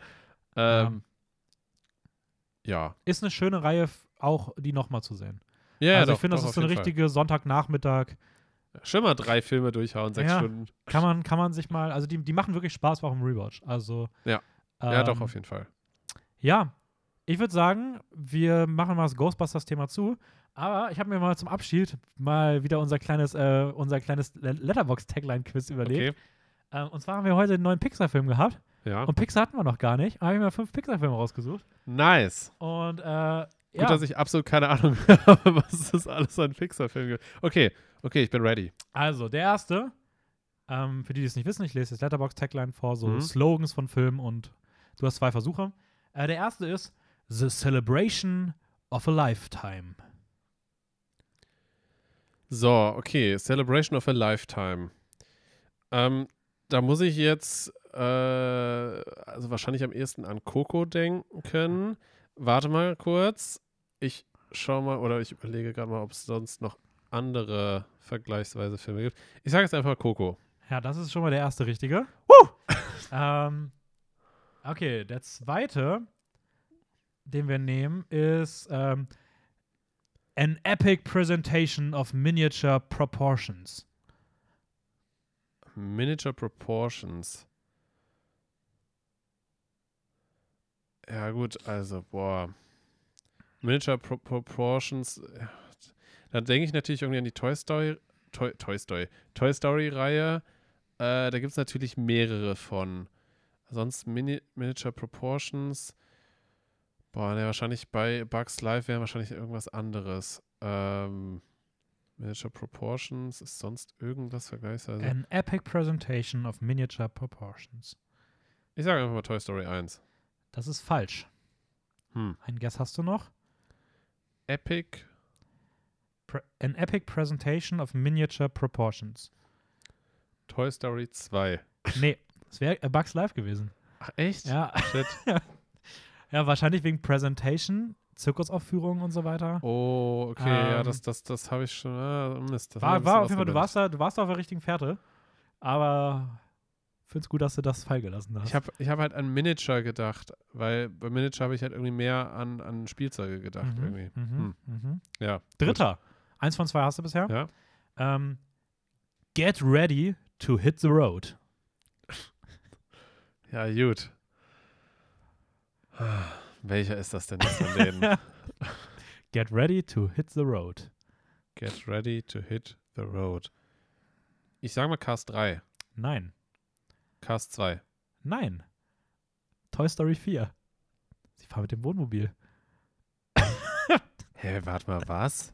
Toy Story 4. Sie fahren mit dem Wohnmobil zu diesem Jahrmarkt hin. Oh, okay, das, das habe ich komplett ausgeblendet. Okay. Ja, ich glaube, das war der Gedanke dahinter. Ich habe gehofft, dass du dich auf Cast festlegst. Ähm, okay, Nummer 4. Mhm. No Gut, No Glory. What? no gut, no glory. No gut, no glory. Was könnte das denn sein? Hm. Oh, von, von den Filmen, no gut, no. Äh, Onward? Nein. Kein schlechter Guess. Okay. Verstehe, wo du herkommst. Wäre wahrscheinlich sogar der passendere Titel gewesen. no gut, no glory. Boah, sonst kann das kann man halt überall gefühlt so ein bisschen halt reindeuten. Aber wer, wer, wer könnte das denn sonst noch sein? Da, da hätte ich mir wahrscheinlich eine andere Tagline gedacht. Monsters Inc., Ist das der erste oder der zweite? der erste. Ähm, Incredibles. Echt? Ja. Okay. Ich hätte gedacht, dass wegen Glory so Heldentum. Ich muss sagen, ich habe ich hab, ich hab schon gemeine ausgesucht. Also, Ist ja, ist ja voll okay. ähm, Bei, letzte? Ja, ich weiß nicht, bei Incredibles hätte ich mir eine andere Tagline gedacht. Irgendwie. ja, es wirkt sehr unspektakulär Ja. für den Film. Das Problem bei Pixar ist, es gab ein oder zwei, die meiner Meinung nach unlösbar sind, weil sie einfach komplett random sind. Ja, Und alle anderen waren super offensichtlich. So, es gab Okay. beispielsweise Ratatouille, er träumt davon, Chef zu werden oder irgendwas. ja, Ja, okay, cool. Okay, okay. Ja, ja, klar, verständlich. also, ähm, so, das letzte. Ja. Ah.